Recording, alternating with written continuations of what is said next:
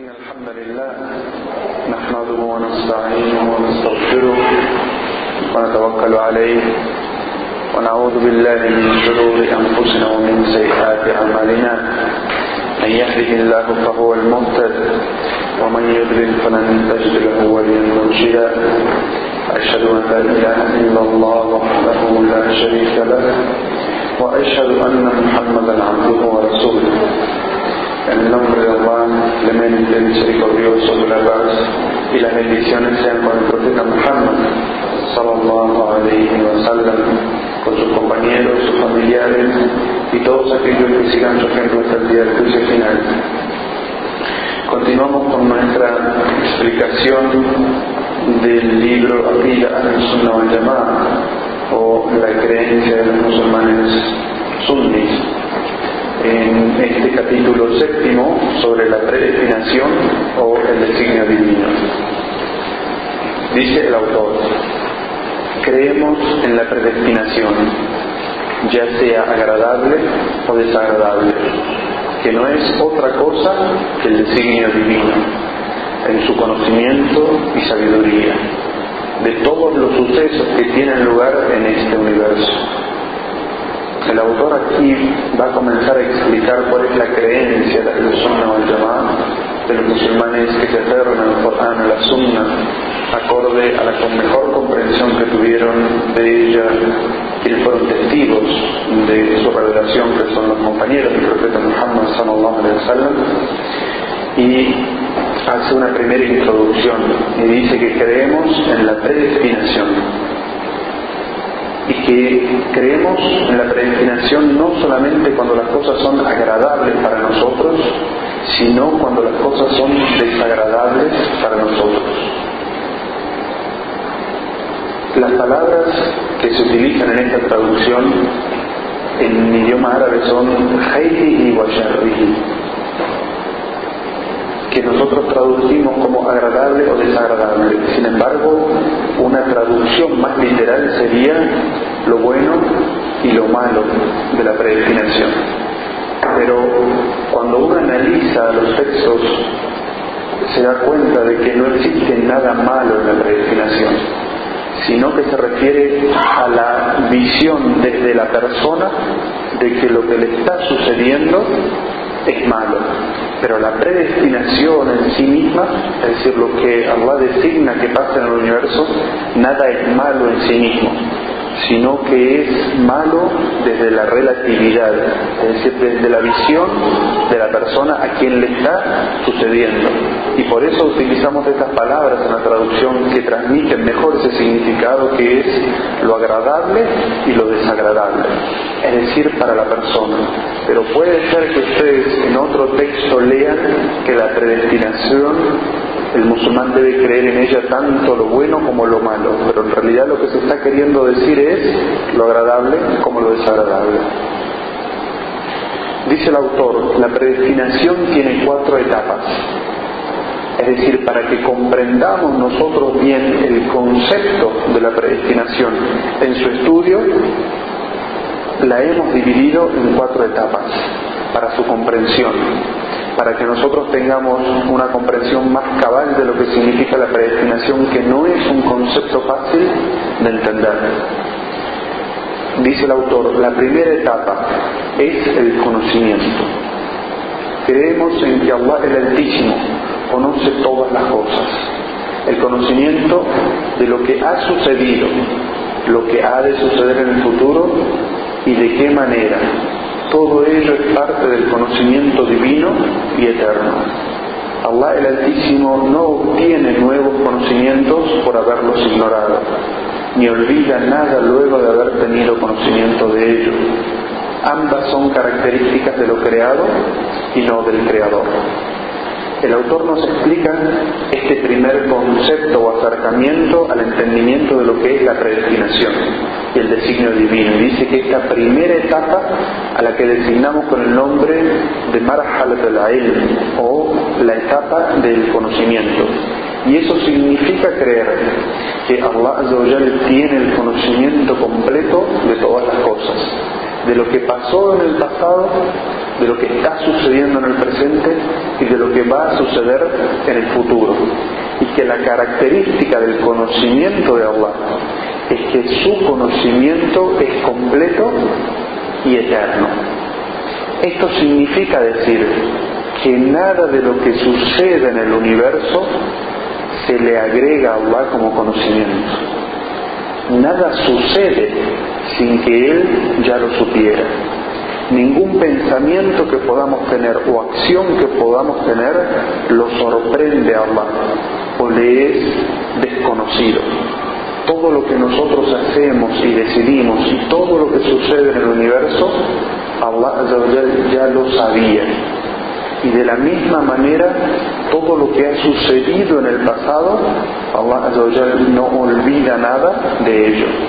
Porque dice el autor en el último párrafo esas dos características, es decir, la de descubrir cosas nuevas o enterarse de cosas nuevas o aumentar el conocimiento y por el otro lado olvidar lo que ya se sabía son características de lo creado, más no del creador.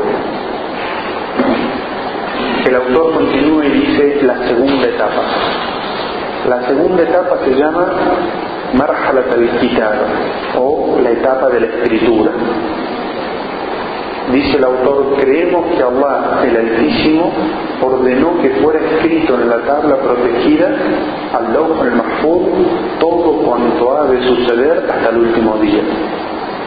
Y como dice en el país del profeta Muhammad sallallahu alaihi wasallam, lo primero que Allah creó fue el kalam, el lápiz, y le dijo, escribe, la primera orden que Allah le dio.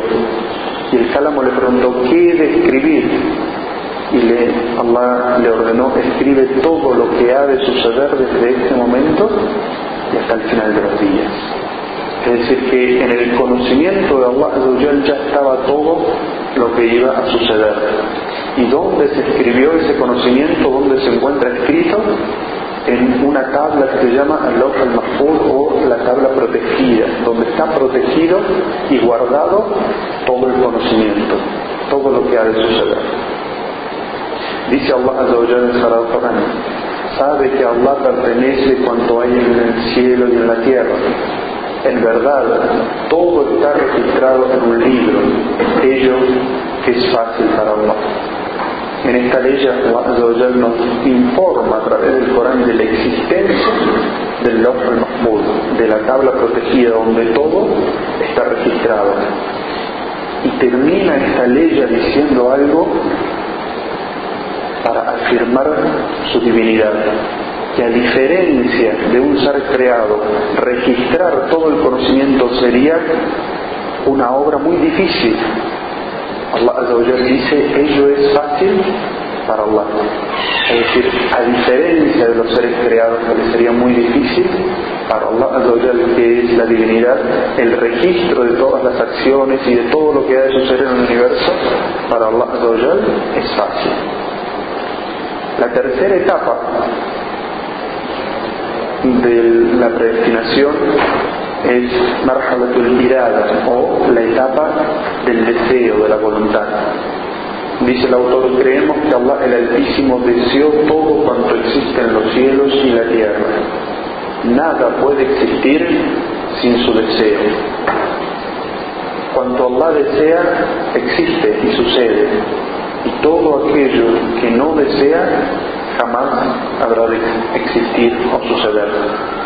Y esta, esto es lo que vamos a estudiar más adelante y yo había adelantado la diferencia entre la voluntad cósmica de Allah y la voluntad legislativa. Este espacio que se llama el deseo, el irada o la voluntad, se está refiriendo a la primera parte, es decir, a la voluntad cósmica de Allah.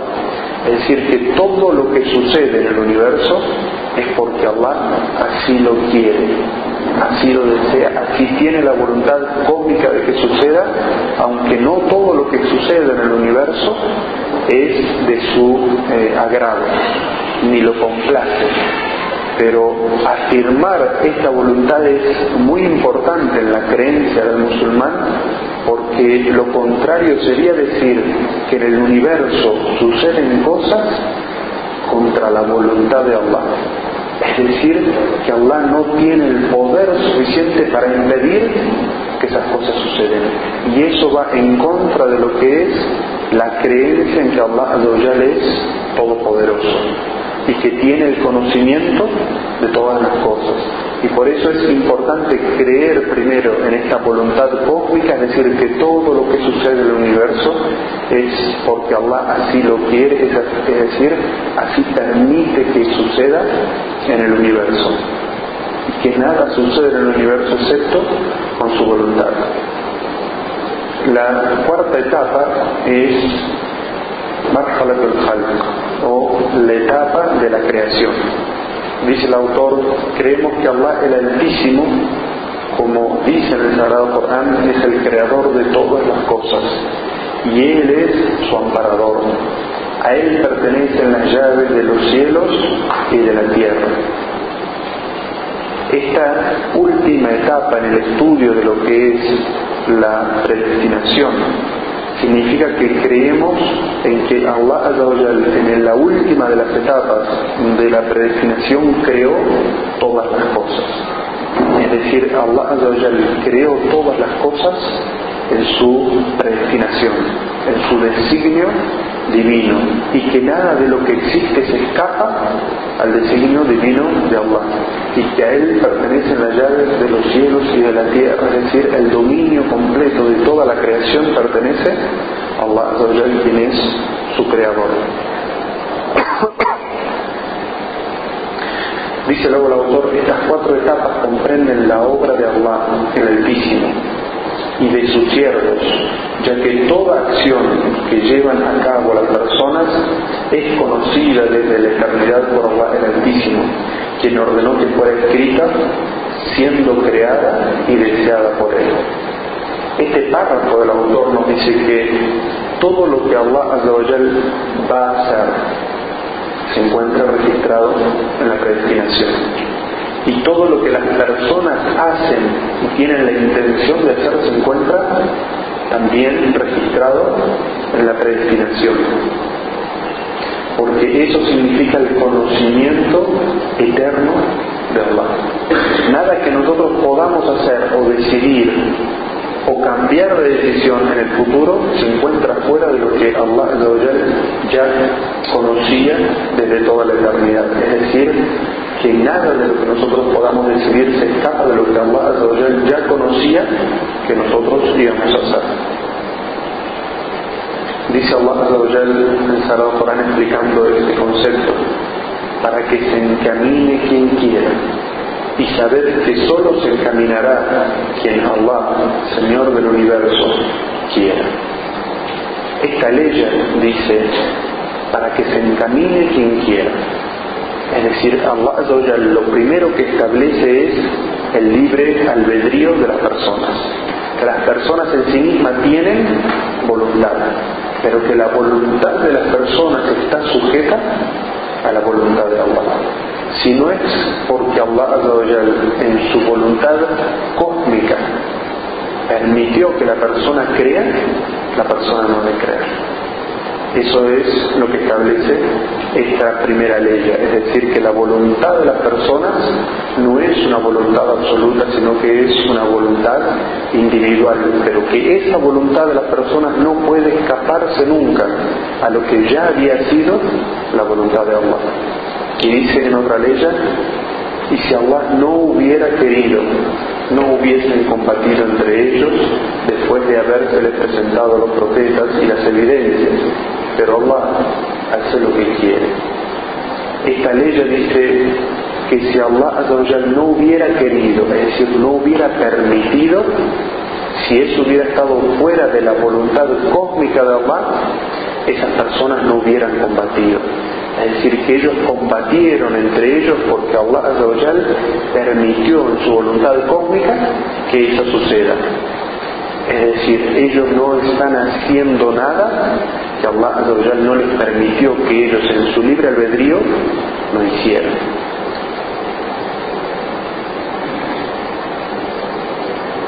Dice otra ley, pero si Allah hubiera querido, no lo habrían hecho.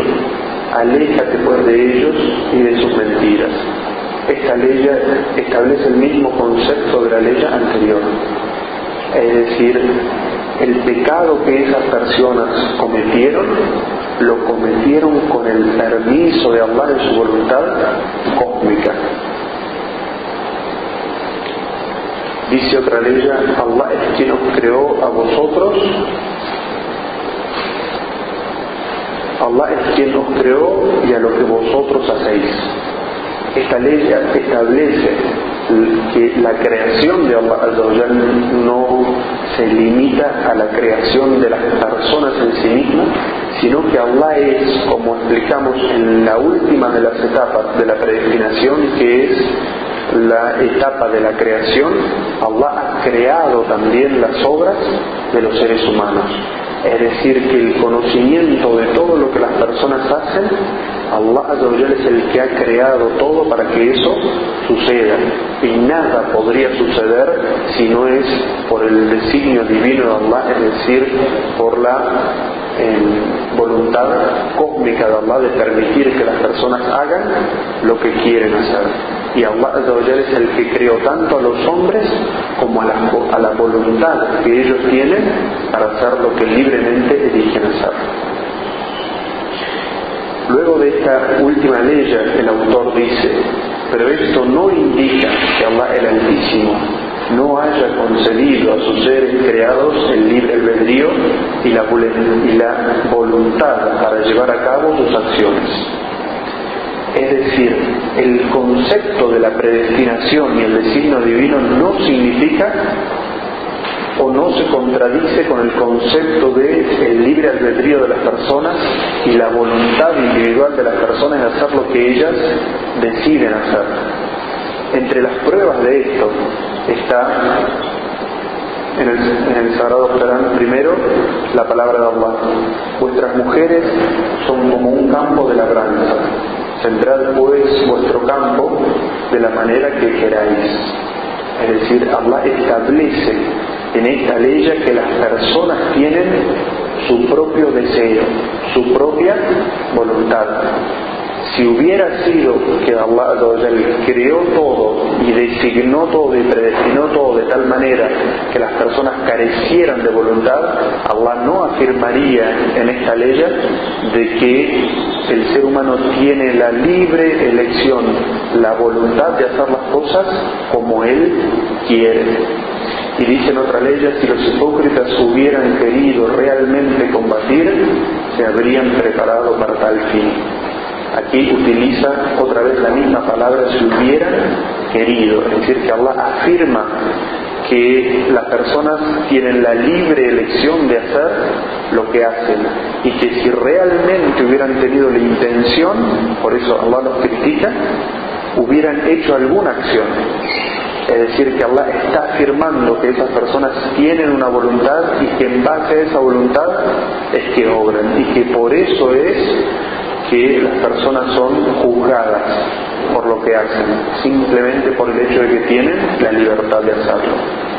Dice el autor como reflexión estas dos aleyas, adjudicando al hombre deseo y voluntad por sus acciones.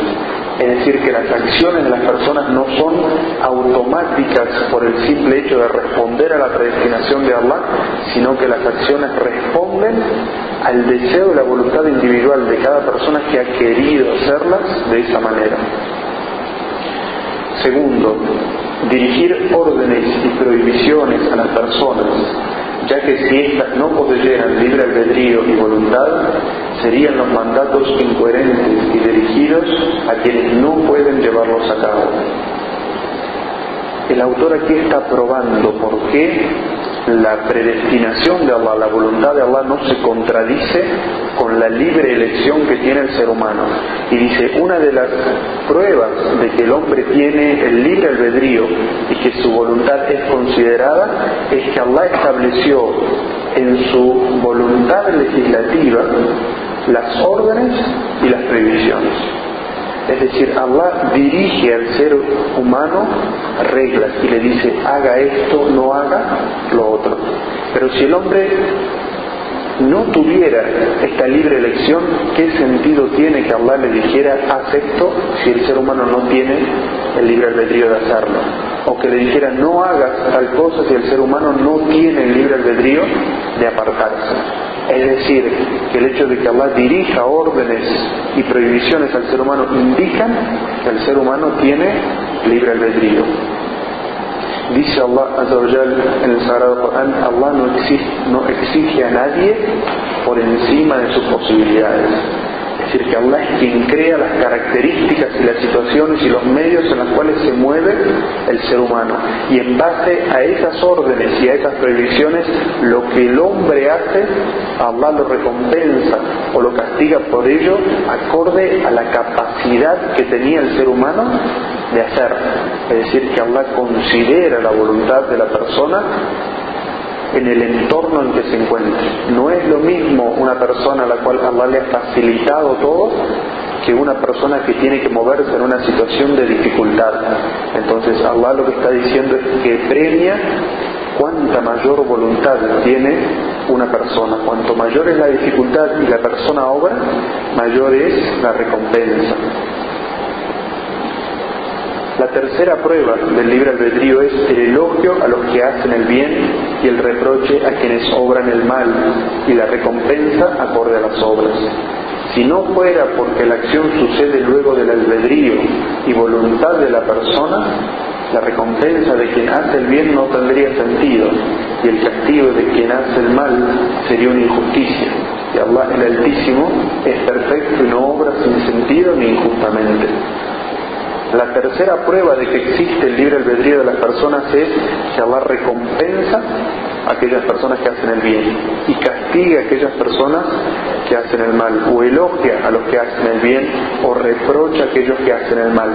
Y eso significa que Allah le da la libertad a la persona para que obre y en base a la respuesta de la persona elogia y recompensa o critica y castiga.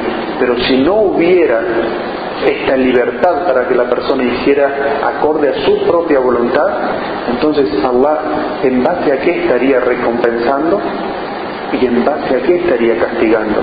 Sería una injusticia que Allah en su predestinación nos quitara la voluntad, nos hiciera hacer algo, cometer un pecado por la predestinación y luego nos castigara por ello, sin que medie nuestra propia voluntad. Y eso es evidentemente algo injusto y Allah está por encima de ser injusto con sus seres creados.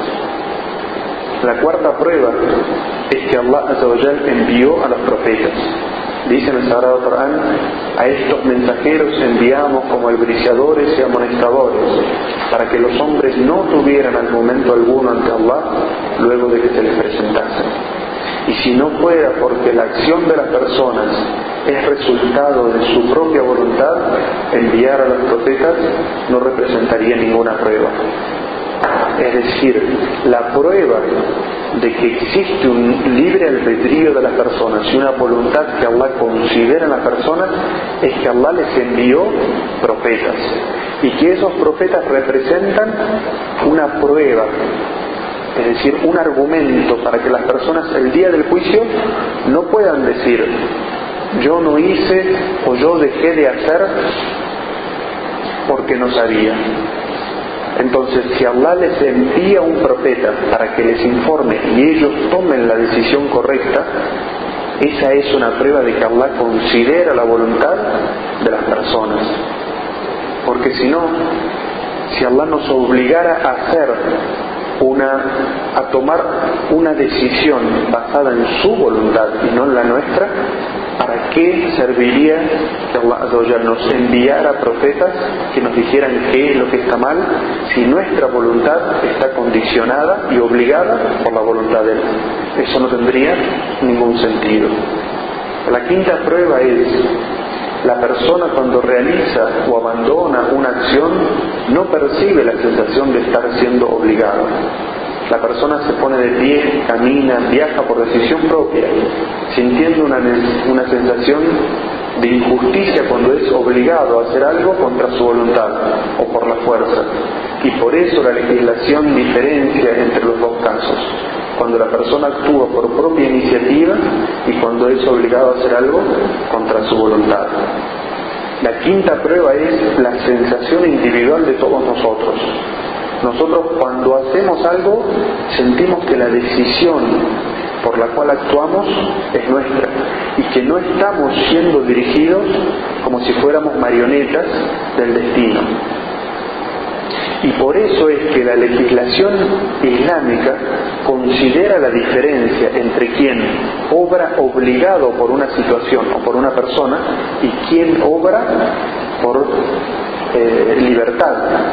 Entonces, aquella persona que decide hacer el mal, Allah la puede castigar. Pero aquella persona que hace el mal porque lo obligan o lo hace bajo coerción, Allah establece en el Sagrado Corán que esa persona no va a ser castigada por ese pecado porque lo hizo contra su voluntad. Entonces, si Allah considera eso en el pequeño círculo de los seres creados, es decir, si una persona tiene que actuar de una manera incorrecta, coercionado por una situación o por una persona, Allah no lo castiga. Entonces, ¿cómo Allah iba a coercionar al ser humano que actuara mal y él sí castigarlo? Eso es otra vez una imagen de injusticia y Allah está por encima de ser considerado injusto. Luego dice el autor, consideramos que el pecador no puede excusarse con la predestinación cuando comete un pecado, porque la persona peca por decisión propia y por su voluntad, sin saber si Allah el Altísimo había o no predestinado esa situación para él. Nadie conoce el decreto divino sino hasta que ha tenido lugar. Dice Allah en Sagrado Corán, nadie sabe qué le deparará el día siguiente. Es decir, es parte de nuestra creencia, darle una llamada que la gente no puede o no es válido que utilice la predestinación como excusa luego de haber cometido un pecado o una falta. Y un ejemplo de esto es que una persona cometa un crimen, por ejemplo, robe, y en el momento en que lo agarran dice yo robé porque estaba predestinado queriendo evadir su propia responsabilidad, transmitiéndole la responsabilidad de su acción a la predestinación. Entonces es parte de nuestra creencia que nadie puede excusarse en la predestinación para justificar sus propias malas acciones o elecciones. Y la prueba de eso es que nadie sabe el designio de Dios y que la decisión de cometer ese pecado, en este ejemplo de robar, fue de la misma persona. Si uno no sabe qué es lo que le va a suceder mañana y uno lo decide, entonces ¿cómo escudarse después detrás de la predestinación? Dice el autor, ¿cómo es posible entonces excusarse con una prueba que desconocía que iba a suceder?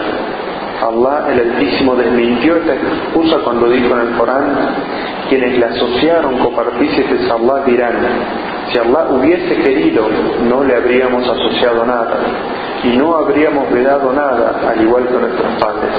Así es como desmintieron a los mensajeros que les precedieron, hasta que sufrieron nuestro castigo. Pregúntales, ¿acaso no tenéis algún argumento que podáis exponer contra nosotros? Solo seguís conjeturas y no hacéis más que suponer. En esta aleya Allah rechaza o refuta este argumento de que algunas personas se justifican en la predestinación para justificar sus pecados y malas elecciones. Y en este caso no es un pecado o un crimen común, sino que es el politeísmo y el de tomar o hacer una legislación distinta a la de Allah. Estos politeístas toman la predestinación y dicen, si Allah no hubiera querido, nosotros no hubiéramos sido politeístas. Y tampoco nuestros padres.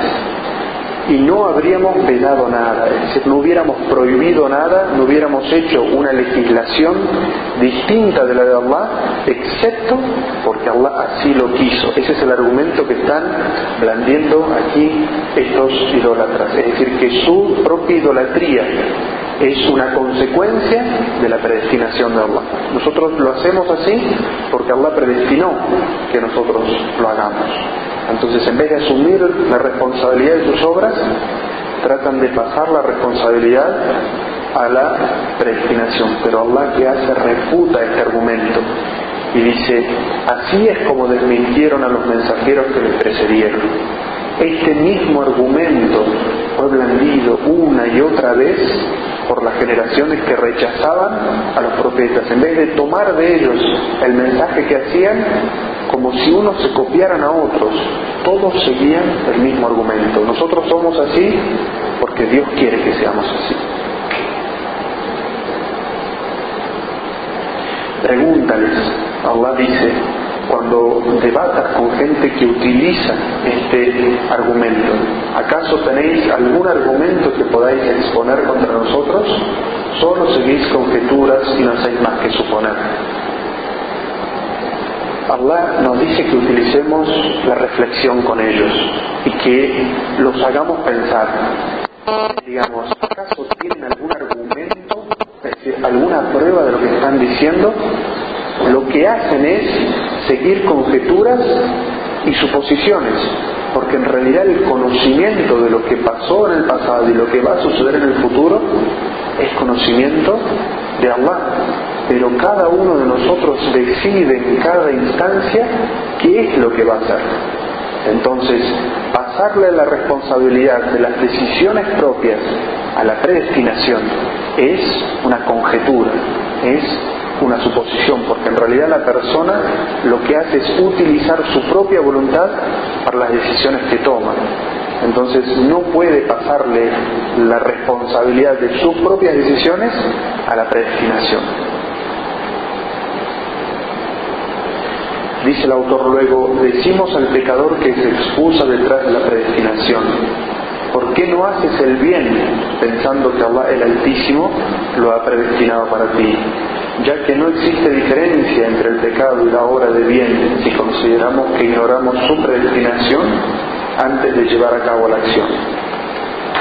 Es decir, el autor nos dice en este argumento, ¿por qué la gente se excusa o se esconde detrás de la predestinación para justificar sus malas obras? Pero para cuando es un elogio, no elogian a la predestinación, sino que se elogian a sí mismos.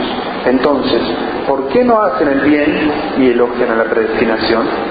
No, la predestinación solamente la toman como excusa cuando hacen algo malo, cuando cometen un crimen o un delito. Fue por esto, dice el autor, que cuando el profeta sallallahu alaihi wasallam informó a sus compañeros que estaba predestinado quién moraría en el paraíso y quién moraría en el infierno, alguien preguntó, ¿acaso no debemos confiarnos a lo que fue predestinado y abandonar las obras? Pero la respuesta inmediata del profeta sallallahu alaihi wasallam fue no. Obrar, porque a cada uno de vosotros le será facilitado obrar para aquello que fue predestinado.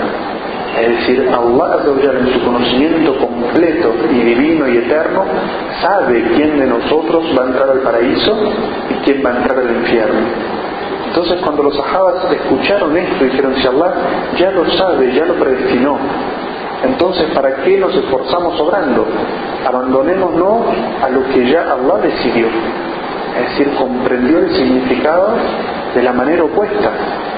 El profeta sallallahu alaihi wasallam le dijo, no es ese el significado que quiero transmitir, sino que toda persona debe obrar, es decir, debe esforzarse en hacer la mejor obra, porque Allah le va a facilitar hacer aquello para lo cual Allah ya sabía que iba a decidir, que iba a hacer. Entonces la persona no debe abandonarse a lo que él supone que Allah destinó o predestinó, sino que lo que debe hacer es hacer el mejor esfuerzo de su parte por hacer las cosas lo mejor posible y que Allah le va a facilitar transcurrir por el camino que Allah ya sabía que uno iba a llevar. Dice luego el autor, decimos al pecador que se excusa detrás de la predestinación para justificarse. Si quisieras hacer un viaje a la Meca y te informaran que existen dos caminos, uno sinuoso y lleno de, y lleno de dificultades, y otro seguro y fácil, seguramente elegirías el segundo y no tomarías el primero, justificándote en que estaba predestinado que lo eligieses. Y si lo, y si lo hicieras, serías considerado una persona insana o tonta. Es decir, esta prueba de que a una persona cuando les, le es ofrecida dos opciones y la más fácil, la persona siempre toma la opción más fácil y que se considera que una persona que se hace las cosas difíciles a sí mismo no es una persona sana intelectualmente. Entonces esa misma prueba se usa para demostrarle a la gente que ellos actúan acorde a su propia voluntad y no que su voluntad está condicionada por la predestinación. Decimos además, dice el autor, si te ofrecieran dos empleos, superior al otro, seguramente lo elegirías sin dudar. ¿Cómo es que eliges para ti respecto al más allá, lo que es inferior, y te excusas y justificas con la predestinación? Es decir, ¿por qué la persona cuando le ofrecen dos situaciones, una de ellas muy superior, enseguida para su beneficio material y de este mundo elige lo que es lo mejor. Sin embargo, con todo lo que tiene que ver con la vida del más allá, en vez de elegir lo mejor, la mejor obra para ganarse la recompensa del más allá, cuando son los asuntos del más allá, se justifica en la predestinación y dice, no, yo elegí el peor de los caminos porque estaba predestinado. Pero si una persona cuando sobre cosas de este mundo le ofrecieran dos opciones y tomara la peor de las opciones, jamás se justificaría en la predestinación, sino que sería, y él mismo se consideraría, una persona tonta. Decimos también, si sufrieras una enfermedad en alguno de los órganos de tu cuerpo, no tardarías en visitar a los médicos que fueran necesarios y soportar las dificultades de una medicación dolorosa y amarga para alcanzar la salud. Entonces, ¿cómo es que no tomas el mismo camino para curar la enfermedad de tu corazón que te lleva a los pecados? Es decir, la gente hace una, sobre los pecadores, hace una gran diferencia entre lo que es la salud de su corazón y la salud de su cuerpo físico. La salud de su corazón la justifica con la predestinación y dice, si yo soy un pecador es porque Dios me predestinó así. Pero sin embargo, si su corazón físico se enferma, no dice estoy enfermo porque Dios me predestinó así, sino que empieza a accionar de la manera que mejor puede para tratar de conseguir la salud de su corazón físico.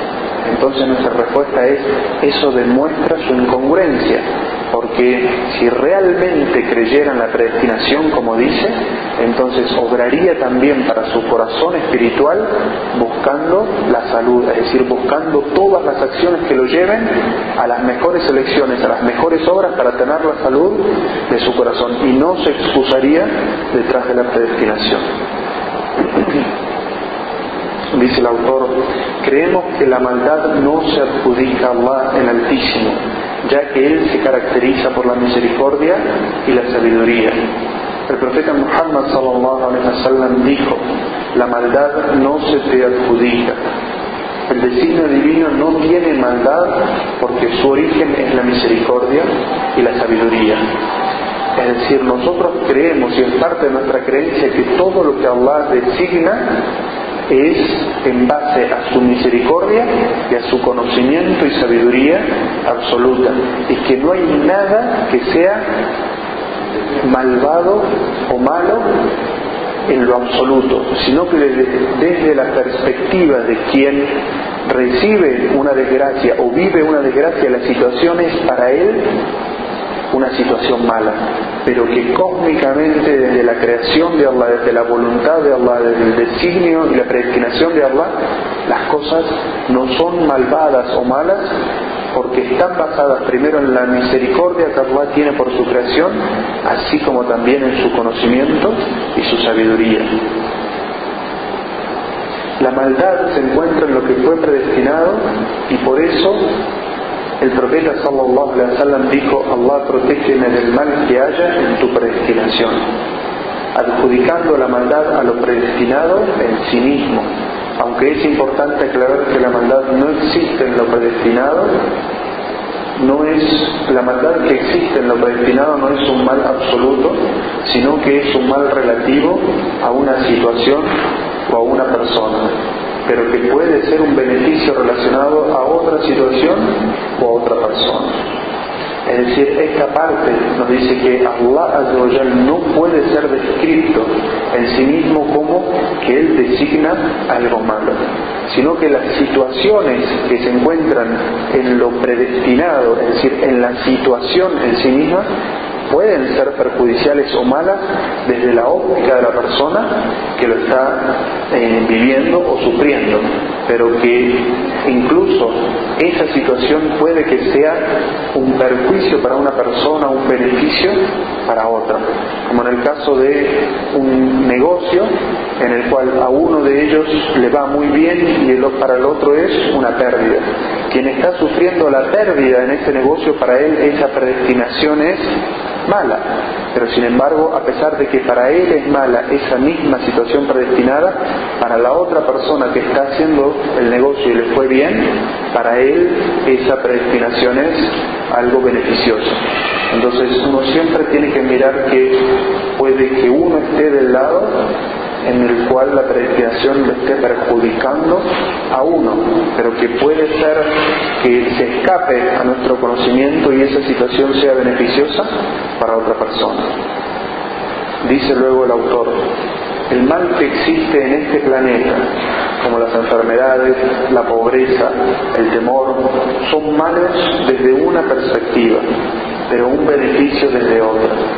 Dice Allah en el Sagrado Corán, se puede ver la devastación en la tierra y en el mar como consecuencia de las acciones de los hombres. Esto es para que padezcan el resultado de lo que han hecho y puedan recapacitar. El autor nos dice, algunas situaciones en las que uno le es difícil imaginar que haya una óptica en que sea beneficiosa. Una enfermedad de una persona, la pobreza de una persona o de una zona o de un país, el temor, el terror y el miedo que pueda estar sufriendo una sociedad. Uno no puede imaginarse que en ello haya el beneficio de otra parte. Sin embargo, Allah nos dice en el Sagrado Corán que toda situación encierra algún porcentaje de bien o alguna óptica de bien.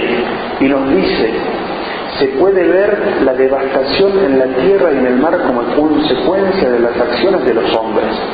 Es decir, la mayoría del mal que sucede en este planeta es la consecuencia del accionar de las personas, ya sea de unas personas contra otras, o ya sea de las personas contra la naturaleza, y que eso repercute después en la pobreza, en el temor y en las enfermedades de las personas. Pero ¿qué fue lo que provocó eso?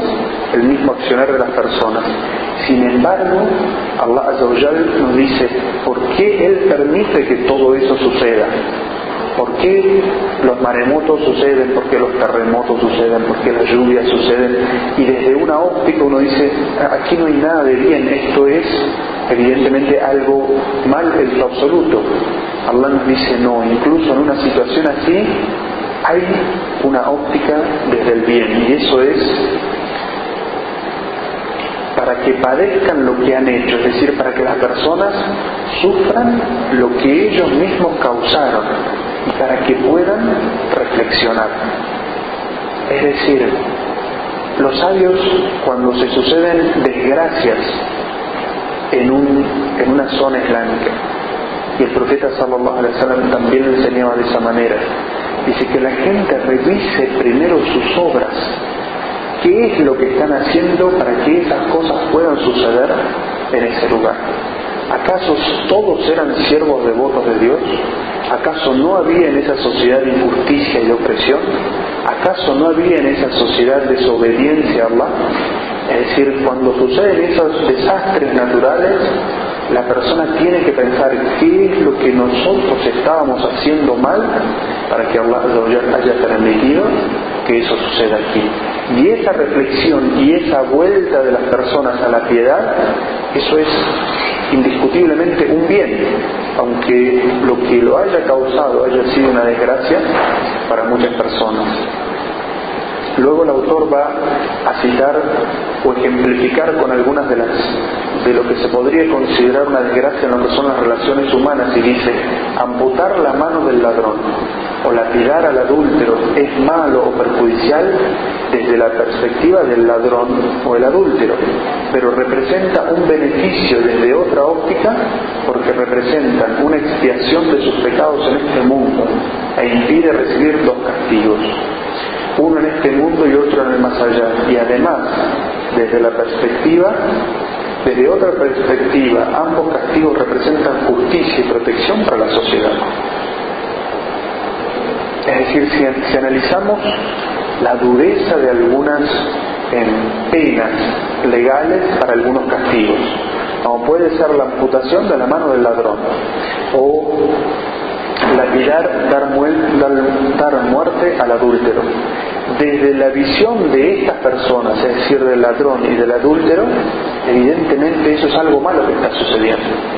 Pero si uno analiza la misma situación desde otra óptica, primero, esa persona que ha cometido un robo o adulterio, si no es castigado en este mundo y no se arrepiente de ello, va a ser castigado en el más allá.